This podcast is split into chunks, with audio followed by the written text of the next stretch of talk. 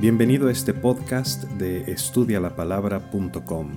Soy tu servidor Jorge Salazar y esta semana hemos estado hablando del amor, de la esperanza, de la fe y de el fruto que podemos dar como creyentes según hemos ido estudiando el libro de Colosenses. Pero hoy quiero hablar precisamente de lo que leemos en el versículo 7.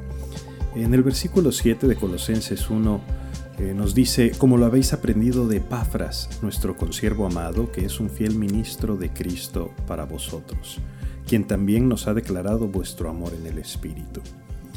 Eh, el viernes platicaba con una pareja y, les decía que a veces podemos tener años de cristianos, podemos venir a la iglesia, memorizarnos los versículos, eh, recordar aquellos versículos que nos encantan como Jehová es mi pastor, nada me faltará y muchos así por el estilo. Podemos orar todos los días por los alimentos y hasta orar al despertar y al acostarnos diariamente.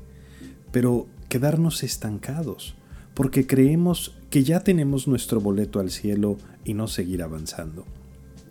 Déjame decirte que no se trata del boleto al cielo, se trata de conocer a Dios, de tener una relación con Él.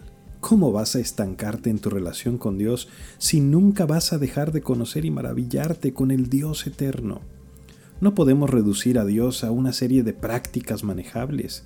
Tenemos que meternos en serio con Él, con su palabra, maravillarnos diariamente por quien Él es.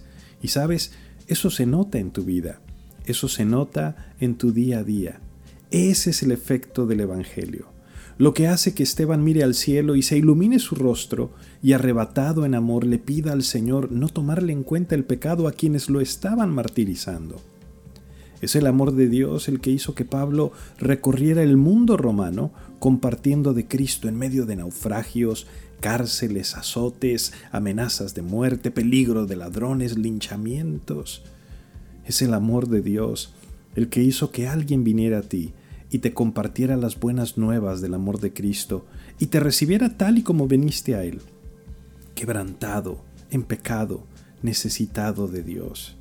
Es su amor, el que te levanta y que te permite llevar fruto, fruto de vida eterna, fruto de reconciliación, fruto de paz, el fruto del Espíritu de Dios en tu vida, para que su gloria sea manifestada a todos los hombres y todo el mundo pueda ver el tamaño y la gloria de nuestro Salvador.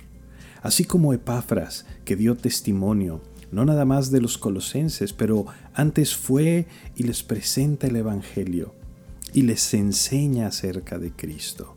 De la misma manera tú, no seas un árbol seco, sé un árbol plantado junto al manantial de su palabra, un árbol que da fruto a su tiempo y su hoja no cae, y todo lo que hace prosperará. Que Dios te bendiga. Recuerda visitar nuestros recursos en línea en estudialapalabra.com y déjanos tus preguntas y comentarios para seguir en contacto. Que Dios te bendiga.